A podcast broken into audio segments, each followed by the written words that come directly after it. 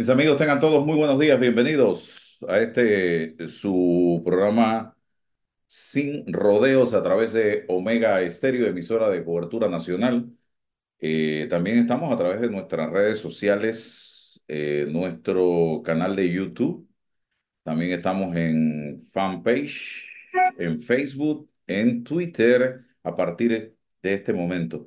Y como eh, medio responsable, nosotros hemos estado dándole seguimiento a la situación ocurrida o que está ocurriendo en UDELAS, la Universidad de las Américas, eh, y hemos tenido diversos sectores eh, protagonistas de lo que ha estado pasando con el tema electoral interno. Eh, este 31 de diciembre se le vence el periodo al rector actual, Juan Bosco Bernal, y debe eh, asumir el cargo un nuevo rector a partir del 2 de enero próximo. Sin embargo, se están dando situaciones eh, con el proceso electoral en esta universidad. Eh, vamos inmediatamente, Roberto, con la entrevista del día de hoy. Vuele diariamente a toda Europa en nuestro nuevo Dreamliner, el avión más avanzado del mundo. Reduce hasta 40 minutos el tiempo de vuelo y gracias a la presurización de cabina brinda mayor sensación de descanso y menos jet lag. Air Europa, tú decides. Air Europa presenta la entrevista del día. Bien, señoras y señores, eh, Carol Maciel Guerra, ella es profesora de la Universidad de las Américas y es eh, candidata a rectora de esta universidad. Eh, le damos la más cordial de las bienvenidas. Hemos estado hablando con eh, sectores vinculados a la universidad. Hablamos hace unos días con la eh, persona que dice haber ganado las elecciones de UDELA. sin embargo, la profesora Carol nos decía que ella tiene otra eh, posición en torno a las diferencias que han surgido entre el grupo de la profesora eh, que dice haber ganado las elecciones y el grupo eh, que dirige la Universidad de Panamá. bienvenida, profesora. Cuénteme cuál es su posición en este momento. Abra el micrófono, ahí está. Muy buenos días, licenciado Álvaro Alvarado. Gracias por esta oportunidad de poder dirigirme a todos los radioescuchas.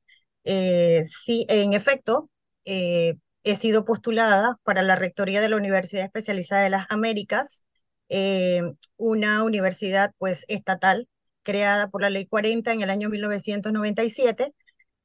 tengo 25 años de trayectoria dentro de esta universidad, pues a ver, desenvolviendo diferentes puestos y digo esto para pues poder poner en contexto de que llevo pues toda una vida de trabajo en esta noble institución.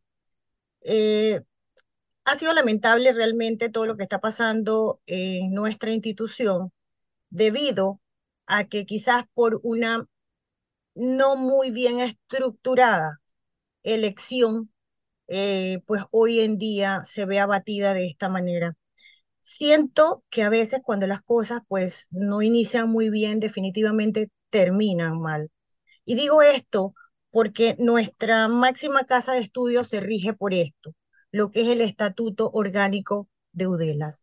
Este estatuto, el cual fue aprobado en pandemia, donde no fue muy debatido, donde, si bien es cierto, fue una de las personas que escribió muchísimo al señor rector eh, para, para, quizás para darle un punto de vista donde un claustro no es lo que realmente tuviésemos la madurez como para desarrollarlo en este país, porque un claustro significa tener personas que en un momento dado puedan valorar a ciencia cierta todo lo que son planes, programas, estrategias eh, basados en cuáles llenan aquellas necesidades de nuestra institución, más no por grupos. Una cosa es ser grupos, otra cosa es votar por un claustro. Y bueno, lamentablemente esto se ha desvirtuado, esta idea que, que fue plasmada en nuestro nuevo estatuto, una votación que realmente no es totalmente democrática, no la siento totalmente democrática porque es una votación indirecta. Votas por una persona y confías en que esa persona posteriormente vaya a dar el voto a la persona que consideras más apto para este puesto. Y un puesto de rectoría no es decir yo quiero ser rector, es que tienes que aprender a desarrollar ciertos eh, eventos, conocer toda la estructura, conocer cuál es la fase administrativa que se necesita para poder brindarle una sostenibilidad, porque no es fácil.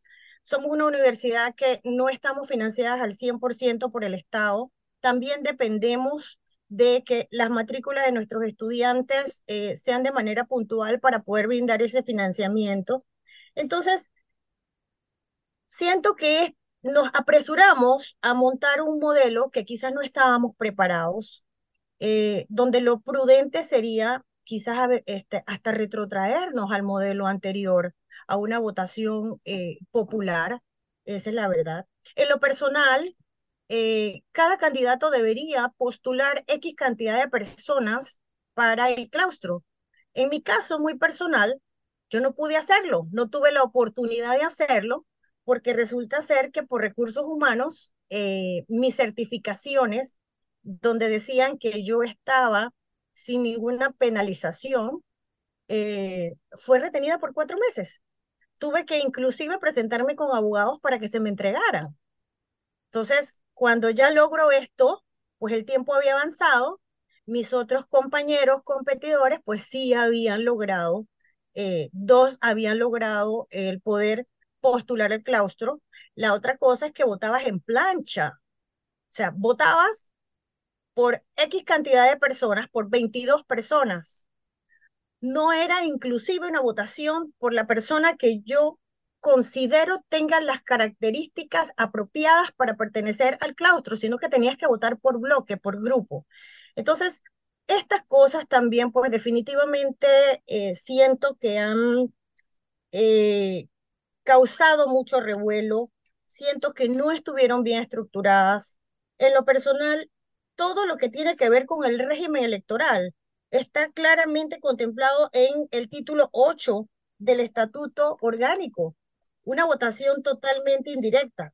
Ahora bien, lo curioso de esto también es que el Estatuto Orgánico se aprueba en plena pandemia, pero teníamos un Consejo Electoral vencido desde hace muchos años y no había manera de lograr que se eh, convocara nuevamente en sendas notas al señor rector, eh, mi persona, soy muy responsable en, en lo que escribo y pues con él siempre he tenido una comunicación escrita formal.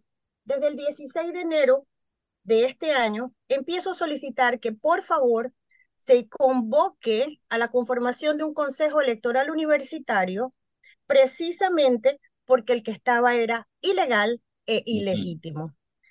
Bueno, el 16 de febrero reitero nuevamente la nota y, y, todo lo que tengo, lo que, lo que en este día responsablemente expreso, lo valido por todas las notas y lo puedo hacer llegar a, a sus manos en el momento que usted así lo, lo amerite. Y empiezan a salir una serie de resoluciones donde inclusive aparece el reglamento del Consejo con un Consejo ilegítimo. En ese momento, en ese momento aparece entonces la resolución 3 que es la que nos indica para participar a escoger al Consejo Electoral, la resolución 3 del 2003. En nota del que es precisamente esta. Precisamente el 6 de marzo del 2003, también, vuelvo a enviar una nota al señor rector donde llamo a la reflexión, pues se presentan un calendario de actividades por un consejo académico que es ilegítimo. El señor rector entonces, pues atiende sabiamente eh, las, las peticiones, ya eh, bajo la premisa de que sí estábamos ante un consejo ilegítimo, y bajo la resolución 4, entonces se llama la escogencia del CELU el 26 de mayo nos abocamos a unas votaciones a nivel nacional y limpiamente eh, y transparentemente ganan las personas o los compañeros que hoy día conforman el Consejo Electoral. Personas que han trabajado con nosotros eh, por años y que han tenido también una trayectoria laboral eh, pues impecable dentro de la institución. En la resolución 37, entonces, se publican los resultados de lo que es el CELU. Se toma posición entonces de un consejo que sí es legítimo y todo esto está establecido dentro del artículo 240 al artículo 245 del Estatuto Orgánico. Hagamos un alto ahí eh, para que la gente entienda. Ese CELU es lo que para nosotros el 5 de mayo es el Tribunal Electoral. Correcto. Consejo Electoral Universitario, CELU. Ok. Ese consejo, al igual que el Tribunal Electoral, tiene o está dotado de autonomía o se deben al Consejo General Universitario, le tienen que rendir cuenta al Consejo General Universitario las autoridades universitarias, porque el Tribunal Electoral tiene autonomía y no tiene que rendirle cuentas al órgano ejecutivo, ni al órgano judicial, ni al órgano legislativo. Yo pregunto acá, ¿es igual o debe ser igual? Bueno, el, el estatuto establece, en estos artículos antes mencionados, que tiene autonomía, pero por encima de nosotros se encuentra lo que es el Consejo Superior Universitario, que dentro de los artículos 13 al 15 del Estatuto Orgánico establece también qué es, cómo está conformado, cuáles son sus funciones, y una de sus funciones es regular precisamente todo lo concerniente a la universidad. Está conformado por entes externos, por instituciones externas y por personas internas de la universidad para salvaguardar precisamente las funciones de la institución. Entonces, ¿qué sucede con esto? Al momento que, que vivimos en este país, eh, toda esta incertidumbre por los cierres, por todo lo que estábamos eh, viviendo socialmente, el señor rector convoca al Consejo Superior Universitario y envía entonces, eh, se toma la decisión mediante resolución del Consejo Superior Universitario, que es la máxima autoridad dentro de la universidad, que se suspendan temporalmente las elecciones. ¿Pero el rector controla ese Consejo General Universitario? El señor rector convoca. ¿Pero él lo controla? Bueno, tanto como controlar no le podría informar, pero lo convoca donde yo veo que está la parte que no es eh, Pero el rector, eh, todos ellos de ese consejo son funcionarios de la, de la universidad, el Consejo General Universitario. Bueno, está compuesto por personas externas y por personas internas. Las personas internas sí son deudelas y, pues lamentablemente se convocaron hasta personas que eran candidatos dentro del Consejo Superior, o sea que había cierto, hasta cierto punto un conflicto de interés. Sí sentí que, debe, que debieron haberse, eh, se, debieron haber, abstener algunas personas para, para no caer en este tipo de, de, de disyuntiva de que, de que si estaba bien o estaba mal, sino que tomar decisiones como más, quizás más neutrales. Eh, bueno, cuando esto sucede, también se hace la observación de que el estudiante que estaba dentro del Consejo Electoral no había sido elegido por, eh, por, por votación dentro de su propio estamento estudiantil. Y esto pues viola definitivamente lo que establece el proceso electoral. Ahí está entonces nuestro primer gran hallazgo. Si no cumples transparentemente pues definitivamente esto es como la teoría del fruto del árbol envenenado. Ya eh, de ahí todo lo demás empieza a viciarse o empieza pues a, a, estar eh, mal planteado, ¿verdad? Entonces, lo que se requería en ese momento era llamar a, los, elección de los estudiantes para que ellos escogieran su representante para el Consejo Electoral. No se hizo, no se hizo. Y es entonces donde prosiguen las elecciones. El Consejo Electoral trató de llevar adelante las elecciones en varias ocasiones, sí se les prohibió en un momento dado, también por lo que el Consejo Superior Universitario había emitido mediante resolución, hasta que se llega el día 27 de noviembre. El día 27 de noviembre, el Consejo Electoral se presenta a la Universidad Especializada de las Américas y existen videos, esto no, no lo estoy inventando, soy muy responsable en, lo que expreso, donde el señor director de recursos humanos sale y dice pues que esto no está permitido por, por la resolución del Consejo Superior. Y ese mismo día, eh, siendo también parte del, del, engranaje de la candidatura, ese mismo día, eh, hasta a mí me sorprendió el saber que esto sucede a las 8 de la mañana y a las 12 del día, 11, 12 del día, me mandan mediante chat, comunicados, correos, que las elecciones no se van a hacer dentro de las instalaciones de la universidad, sino en un local paralelo a un supermercado de la localidad en Albrook. E igualmente ya estaba eh, predestinado los diferentes eh, locales donde se iban a hacer las elecciones de las extensiones a nivel nacional pues inmediatamente me comuniqué a título personal con mis abogados y pregunté eh, qué podía pasar. Y ante la incertidumbre, la respuesta siempre fue participa. Participa porque lamentablemente están en, un, en una disyuntiva donde quizás esto el día de mañana va a llegar a la sala tercera, quien es realmente la instancia que va a tener que que poder eh, dirigir lo que va a suceder a futuro.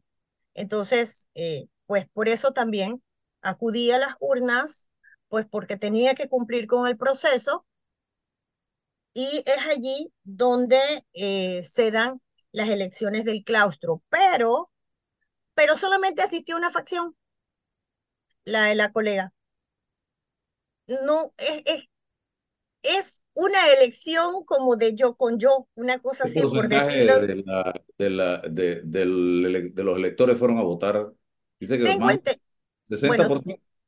No, tengo entendido que fue como el 40%, eh, pero a la fecha eh, sí sé, tengo que ser bien sincera con las cosas que han sucedido. Eh, sé también que se bloquearon correos, sé también que ya la página del CELU pues no podía establecer ciertos criterios de comunicación, pero por ejemplo, a mí nunca me, nunca me llegó formalmente una, una resolución donde me tipificaba todos los, los eh, porcentajes, eh, las personas, cuánto habían sacado en votación, pues no me llegó absolutamente nada. ¿Es cierto que la le pusieron cadena y candado para que nadie no entraran? Bueno, eso fue, el, si no me equivoco, fue el día 21 de noviembre donde eh, vi unas fotografías, no, no fui personalmente, vi unas fotografías donde por primera vez vi a mi institución con, con cadenas, con candados. La verdad que yo no, yo no podría decir que fue por las elecciones o, que, fue por la, que fue por la inseguridad social que vivíamos, pero fue las fotografías que vi. No, no me apersoné. Entonces, eh, bueno, esto lo que me quiso a, mí, eh, lo que yo asumo, lo que presumo, es que al momento de que mueve o que no le permiten al Consejo Electoral eh, desarrollar las elecciones dentro de las instalaciones, pues ya esto era un hecho premeditado, porque, porque ¿quién puede hacer un contrato tan, tan abrupto, tan repentino eh, a nivel nacional en diferentes instalaciones, por un lado?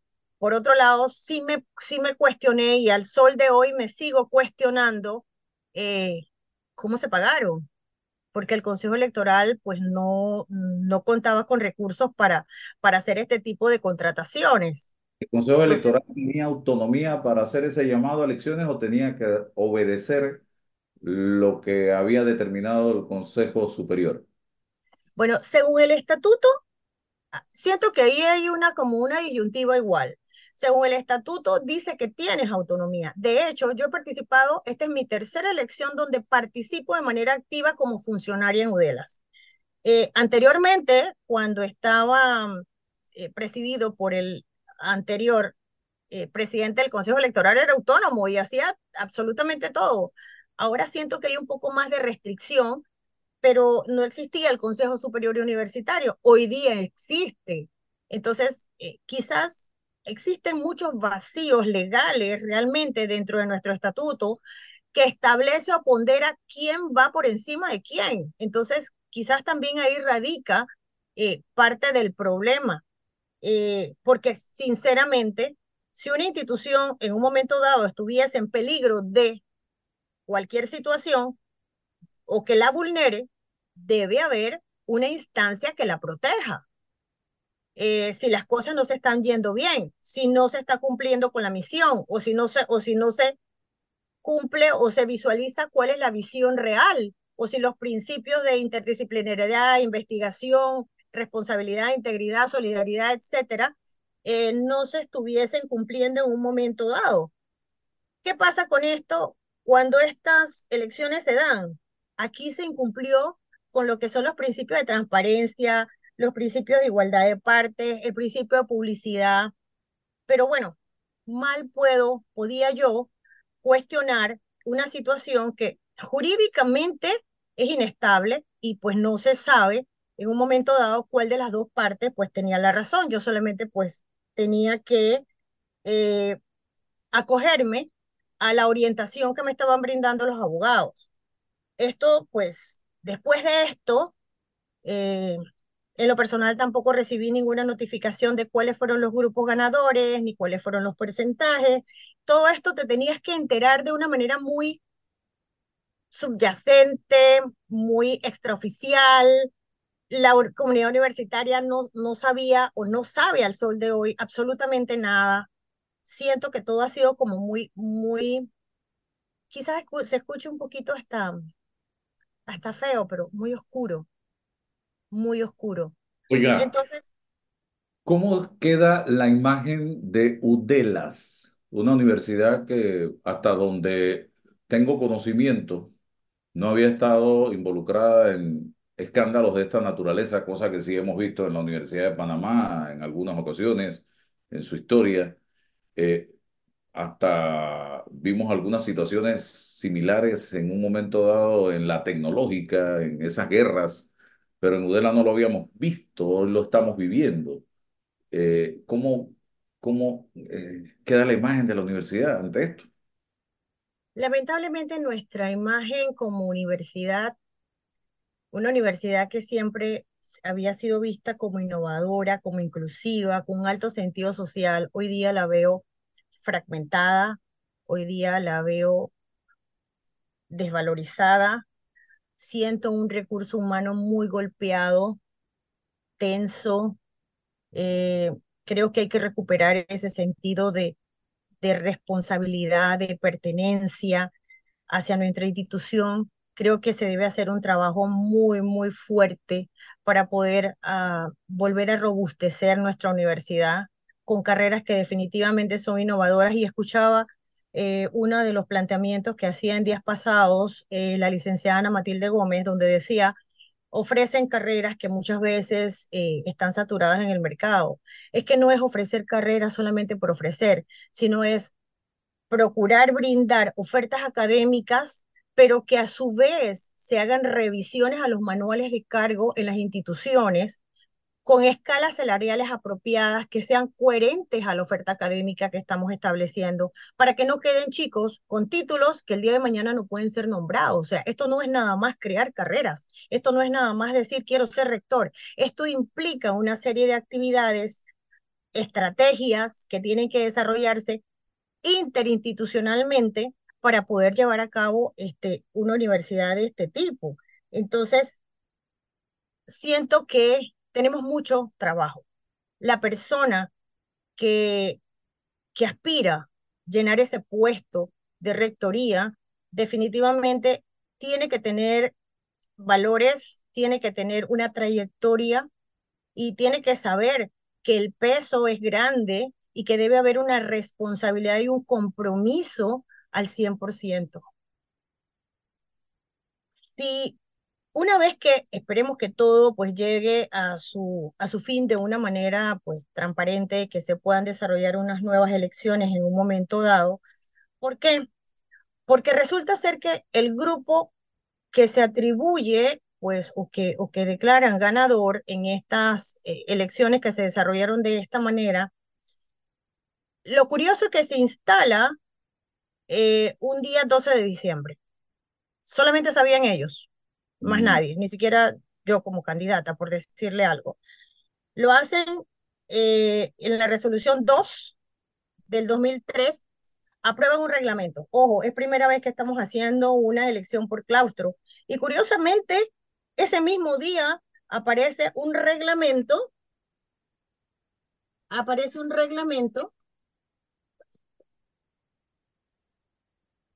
de 43 artículos. Y ese mismo día ya está elegido, firmado, elaborado, debatido, sustentado, ese mismo día, el día 12. Bueno, yo me, en ese momento me pregunto, quiero saber cómo se instaura, cómo se produce el debate, cómo se hizo la escogencia, cuándo se sesionó, cómo se sesionó, en cuántas horas se hizo un reglamento de este tipo. Y ese mismo día, prácticamente, el día 13 entonces, me envían por correo electrónico una invitación para presentar lo que es el plan de trabajo. Dije, wow, ni siquiera sabía que se había instalado, ya me está llegando el día 13 y yo tengo que presentarlo el día 14. Vuelvo y llamo a los abogados y me dicen los abogados, preséntese, porque usted no sabe cuál es la instancia eh, que va a debatir este tema y que definitivamente, aquí está mi carta de invitación, vía Zoom. Eh, también me llamó la atención, dije, un rector tiene que exponer ante la comunidad universitaria definitivamente cuáles son sus planes de trabajo, debe haber algún intercambio de ideas, debe haber una retroalimentación, pues, pues nada de esto se da, solamente me llega la invitación pues para la presentación del plan de trabajo. Me presento a la misma, eh, luego de presentarme a este, a este, a este plan de trabajo que tengo que sustentar, envío ese mismo día a la que pues conozco a mis compañeros, que algunos compañeros que pues pertenecen al, al claustro, busco el correo personal de la que es firmante como secretaria, que es la compañera Sonia Trotman, y le envío una nota donde eh, cuestiono cuándo se instauró el, el claustro, cuál fue la formalidad, por qué no se ha hecho el conocimiento público la instalación del claustro la comunidad universitaria. Existen múltiples formas para hacerlo. ¿Qué día sesionó el claustro y cómo fue la escogencia en su organización interna? Favor entregarme copia del acta de reunión debidamente sellada y firmada. El reglamento del claustro, el cual es un requisito, cómo y en qué tiempo se levantó y se sesionó para su aprobación antes de culminar las 24 horas, se nos cita a los aspirantes rectoría para sesión virtual. ¿Por qué no se nos ha proporcionado un calendario de actividades ni criterios que serán considerados por los miembros del claustro para aspirar al cargo de rectoría? ¿Por qué el cargo de mayor jerarquía de UDELA se solicita en sesiones virtuales? ¿Por qué no pueden darse debate dentro de los candidatos? Y que no es solo mandar una invitación, me gustaría conocer si todos los candidatos se presentarán o no nuevamente a una sola sección, carta debidamente firmada. Al sol de hoy no he tenido ninguna respuesta. Profesora, ¿la, la administración actual de la universidad tiene favoritismo hacia algún candidato? Tengo que ser responsable también en mi respuesta y pues sí, he sentido que el señor rector eh, también pues tiene su, su, su facción de preferencia, cosa que en la verdad, en lo personal, me decepcionó porque yo esperaba.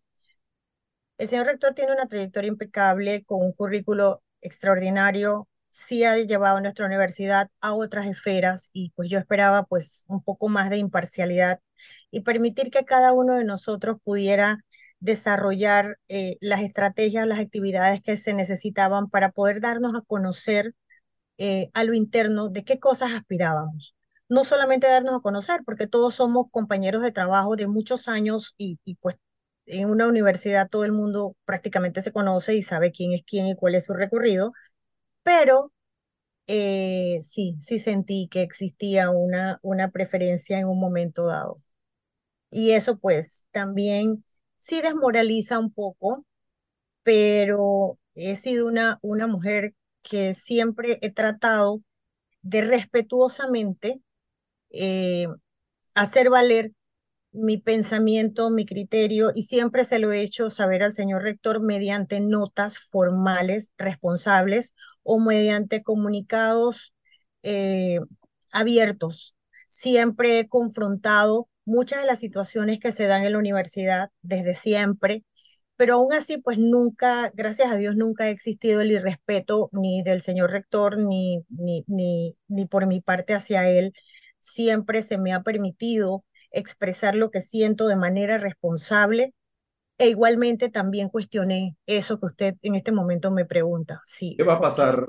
Ya el año está en cuidados intensivos, ya hoy es 28 de diciembre.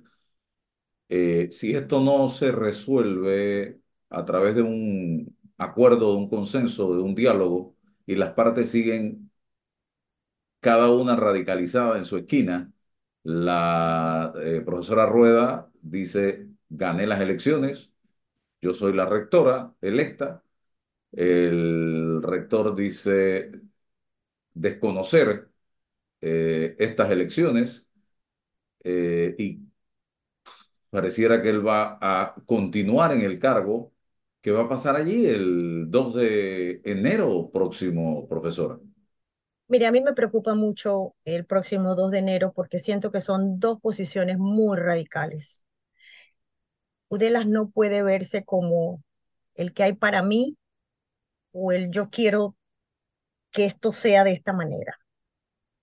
Eh, siento que somos una institución noble que cumple funciones sociales muy importantes, que atiende la diversidad. Lamentablemente no veo, no visualizo de qué manera podemos llegar a un consenso por parte de estas dos facciones. Lo que sí eh, responsablemente puedo decirle es que siento que en ambas vías se han cometido eh, errores en un momento dado, si es que se pueden llamar errores, que definitivamente ya existen intereses de un sector y intereses del otro sector. Necesitaríamos como que llegar a una fuerza externa que nos ayude a, a instaurar un nuevo proceso. Eso es lo que, lo que ¿El yo Consejo de aspiraría. Rectores de las distintas universidades no pudiera ser un mediador, el Consejo de Rectores? Es que esto ya no se trata de mediar, eh, de mediar así por sí. Tendría que ser la Corte Suprema de Justicia, pienso yo. tendría que ser definitivamente porque, eh, por ejemplo, eh, una de las cosas que se, que se decía era que el Consejo Electoral Universitario, los padrones estaban mal. Señores, pero es que los padrones no los hace el Consejo Electoral Universitario. Los padrones los debe elaborar responsablemente la Dirección de Recursos Humanos. Ah, no, pero es que quieren que lo emita eh, la Dirección de Informática. El director de informática es juez y parte. Es la persona que controla la base de datos de la universidad. Es la persona que inclusive yo cuestioné mediante nota al señor rector porque hice la presentación de un libro que confeccioné con pecunio personal y al día siguiente aparece un correo masivo en toda la universidad con el dominio de la universidad, udelas.ac.pa. Óigame, una serie de fotografías y una serie de cosas que, que, que no, en una casa de estudios no puede darse. Entonces, pedí que se hiciera una investigación al respecto porque existe una responsabilidad sobre lo que es la transparencia y la custodia de las bases de datos establecida en la ley 38 del año 2000 y eh, pues a la fecha tampoco ha pasado nada. Entonces, siento que por una parte, el señor rector, la señora vicerrectora, la cual quiero mucho también, eh, pues ya están como en, un, en una facción, en una postura. Eh, por otro lado, los otros compañeros se sienten ganadores de una elección que sale después y que la obtengo extraoficialmente, en un, sale en la resolución 3, donde aparece un cuadro que Yana Rueda no se presentó. Donde en, el, donde en el párrafo 3 de la segunda página dice que Lucas Rodríguez se presentó y Lucas Rodríguez tengo entendido que no se presentó. En el párrafo 3 dice que solamente se presentó Dan Isabel Caballero y Yana Rueda. Me omiten totalmente. En el cuadro dice que tengo, me omiten arriba, pero que en el cuadro tengo dos votos. Entonces, una resolución que está realmente plagada de errores, ¿cómo puedes llegar a rectoría esto? Oiga, me preguntan acá, ¿hubo reglamento de elecciones? Uno. ¿Hubo calendario electoral? Dos. Sí hubo calendario de actividades. Ese no es el problema.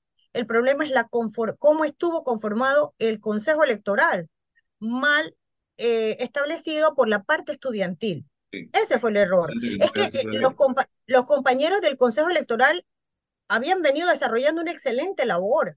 ¿Impugnaciones se dieron? ¿Hay proceso de impugnación? Ok, importante. Esto dice en la resolución 163, ojo, que es donde supuestamente proclama a la rectora electa, y según lo que establece el estatuto, de que eh, esto es lo, no se puede apelar, que no es recurrible, que se cierra oficialmente el proceso de elección. Y ahora pregunto, ¿dónde vas a impugnar? ¿A quién vas a impugnar? Si no tienes a quién recurrir ni dónde recurrir. Mire, el 21 de diciembre le envié al señor presidente del Consejo Electoral, José Hurtado, aquí está, le envía su correo personal y a su WhatsApp, por favor, necesito copia del acta de reunión de instalación del claustro, copia autenticada de la resolución donde se instala el claustro. En la misma debe certificarme si la resolución está ejecutoriada y en firme y certificar en contra de qué, que contra la misma no cabe recurso alguno tampoco he recibido respuesta.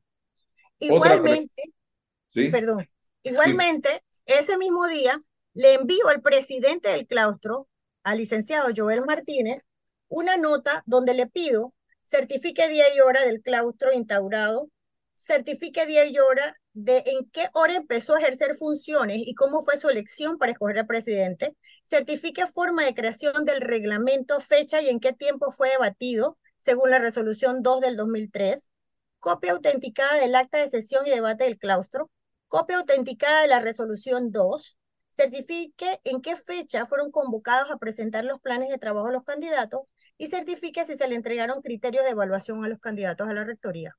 Tampoco ha sido contestado. Entonces, ¿dónde vas a, eh, a quién vas a acudir si nadie contesta? Una pregunta que yo me hago porque en este país todo tiene un ingrediente político. ¿Está el PRD metido en este tema de las elecciones de Udelas?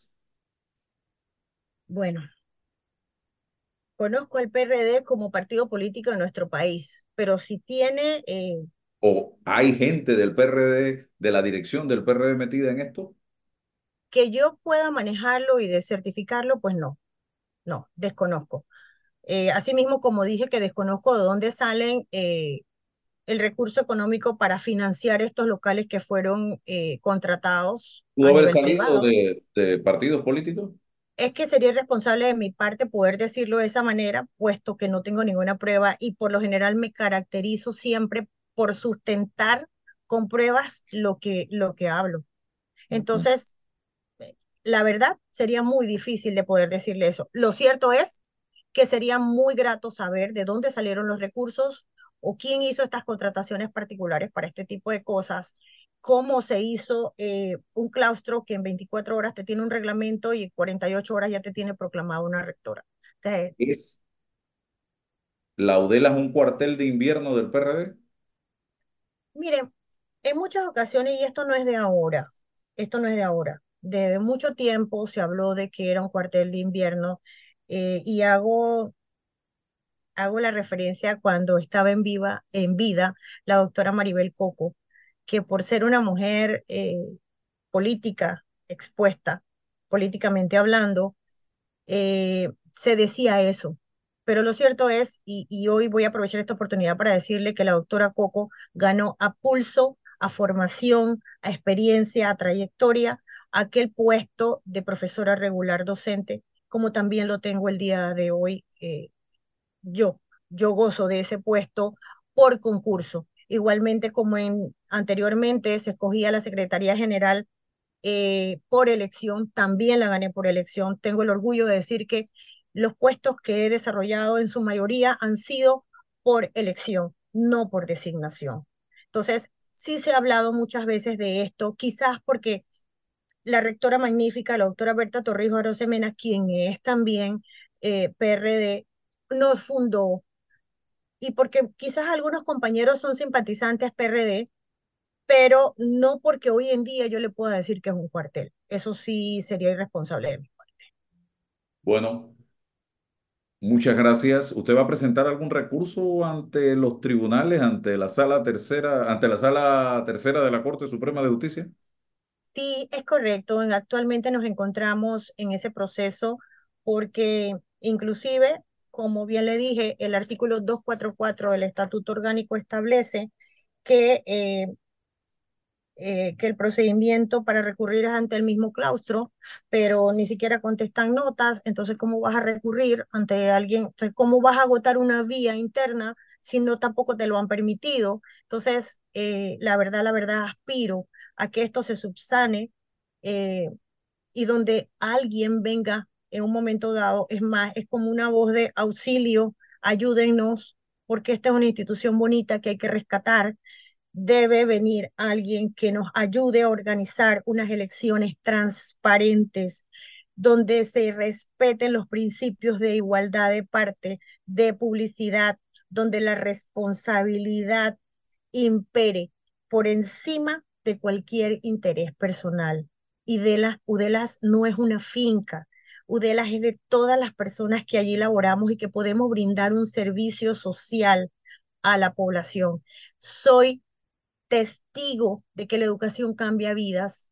Yo fui una niña de riesgo social y hoy día puedo dar fe que la educación cambia vidas e igualmente podemos impactar de manera positiva a aquellos que en un momento dado lo necesitan y que buscan una oportunidad de estudios. Nosotros somos una oportunidad de vida para el panameño de a pie, para el panameño que quiere impactar su vida de manera positiva a través de la educación. UDELAS es de todos y es para todos. Y al recurso humano de esa noble institución hay que ayudarlo, hay que brindarle las oportunidades.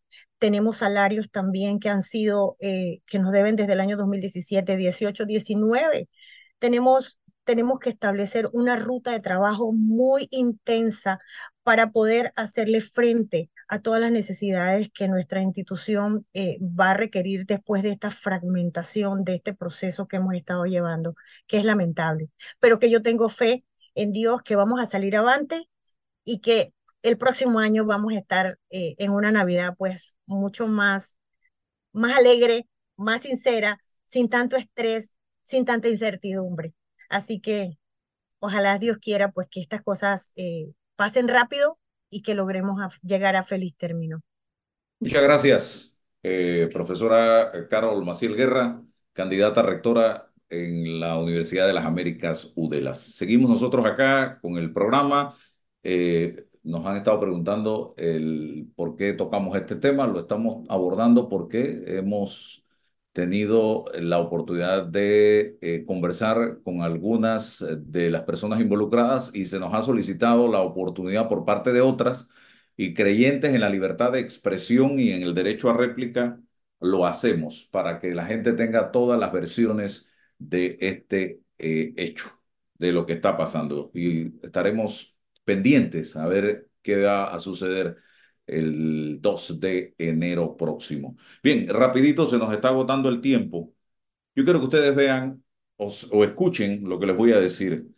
Eh, el Ministerio de Salud solo contará con 20 millones de dólares en el presupuesto para llevar adelante en el 2024 el proyecto de la primera fase del Instituto Oncológico Nacional. Esto apenas representa el 27.5% del costo total de esta fase de 72.7 millones de dólares. Miren ustedes, ¿dónde están las prioridades de la actual administración, señoras y señores? Del gobierno del señor Laurentino Cortizo y del señor Benicio Robinson 20 millones. ¿Creen ustedes que se puede hacer algo con 20 millones el próximo año? Es una deuda que tiene el actual gobierno de Laurentino Cortizo, que ha preferido gastar, gastar y gastar miles de millones de dólares en cosas que no tienen ninguna prioridad, en vez de invertir desde el día uno en un hospital oncológico digno para el pueblo panameño. La cifra fue incluida en el presupuesto modificado para la vigencia fiscal que presentó el Ministerio de Economía y Finanzas a la Comisión de Presupuestos de la Asamblea Nacional para su discusión por un monto total de 30 mil millones 690 mil 400 dólares. A ver, eh, es el presupuesto del próximo año que ya fue aprobado en primer debate. A todo esto, la Asamblea Nacional de Diputados, señoras y señores, el presupuesto con que empiezan el próximo año. Porque esto, ustedes verán cómo se dan los traslados de partida y ellos todos, ellos son, y Benicio Robinson sabe muy bien cómo se tocan las maracas, cómo se tocan los bongos, cómo se toca la trompeta, cómo se toca todos los instrumentos de la orquesta. Él es el hombre orquesta. Y la asamblea tenía presupuestado para el, en el presupuesto de 32 mil millones de dólares que inicialmente se había planteado a la asamblea, 206 millones 809 mil 492 dólares para este año. Venían de 150 millones del 2023 y para el próximo año tenían 56.8 millones más. Vino todo esto del octubre-noviembre y entre los recortes le quitan a la asamblea los cincuenta y tantos millones de dólares y queda nuevamente en 150 millones, igual al de este año. Yo sí quiero ver en enero cuánto fue realmente el presupuesto de la Asamblea, porque hay que sumarle todo lo que en el transcurso del año se les agregó al presupuesto. Y este año que viene arranca la campaña política. Y yo me pregunto, ¿por qué la Asamblea necesita 150 millones de dólares? 71 diputados tienen 400 y tantos asesores, muchos de los cuales no pasan de la categoría de botellas. Ahora se están invirtiendo, gastando 50 mil dólares en arreglar la fuente de agua, donde está Justo Arosemena, en la entrada del Palacio Justo Arosemena. Un trabajo que puede hacer un plomero y un albañil. Bueno, ellos se van a gastar 100, eh, 50 mil dólares en esto. Y ya veremos en concepto de descentralización cuánto se está gastando en una asamblea nacional de diputados eh, el próximo año. Y la noticia también que quería, eh, eh, avanzando con este tema, que me da tristeza ver lo poco importante que es el oncológico, es lo que dice la prensa, el peso de la burocracia es abrumador y la administración de Cortizo no ha hecho otra cosa que seguir engordando la estructura de, de gobierno. El presupuesto tiene previsto para el próximo año en el renglón de servicios personales 6.915 millones de dólares. Esto contempla el pago de salarios, gastos de representación, decimotercer mes y la contribución correspondiente a la Caja de Seguro Social. En el presupuesto se le había asignado a esta misma línea de los servicios personales una partida de 6.836, lo que indicaría que en este renglón se experimentará un alza de 79 millones, a pesar de que el Ministerio de Economía y Finanzas asegura que hará reducciones en la cantidad de empleados, especialmente a los, a los que están jubilados y aún trabajan para el Estado. Pero acá, señoras y señores, eh, es importante destacar eh, que me gustaría ver cuánto finalmente se está llevando el IFARU, la descentralización y otras instituciones más que están vinculadas a la politiquería, porque lo que viene es la campaña política y ya lo estamos viviendo, estimados amigos, con muchos de estos políticos que se han convertido en Santa Claus. Y ahora aparecen con camiones, con contenedores, regalando de todo. Y eso va a seguir. Eso va a seguir. ¿De dónde sale este dinero? ¿Dónde está la Fiscalía Electoral? ¿Dónde está el Contralor de la República? Que está jugando un papel netamente decorativo en esta administración. Son interrogantes que yo me estoy haciendo y que el pueblo panameño se está haciendo. Y lo otro para cerrar que quería plantear, porque he estado viendo en dos ocasiones al candidato Ricardo Martinelli Berrocal visitando dos hospitales y regalando y haciendo incluso declaraciones y tomando fotos con la gente y todo lo demás. Yo me pregunto si mañana aparece el candidato del PRD en los hospitales haciendo exactamente lo mismo, ¿qué dirían ustedes como pueblo panameño? Se lo pregunto. Yo creo y soy de la forma de pensar que las instituciones del Estado no deben ser utilizadas por candidatos políticos de ninguna corriente. Si usted quiere donarle algo al hospital del niño, mándelo. Que llegue al hospital del niño. Si usted quiere donarle algo al oncológico, que le llegue al hospital oncológico. Y punto. Pero no llegar con una pila de, cámaras, de fotógrafos, de periodistas, hacer un show en el oncológico y un show en el Hospital del Niño, un show en el Santo Tomás, un show en la Caja de Seguro Social. Porque repito, yo quiero saber qué piensan ustedes si empiezan a desfilar los candidatos por los hospitales, por los centros de salud, por las escuelas, haciendo campaña política, porque en eso es lo que andan, señoras y señores, no me vengan con cuento de que no es campaña.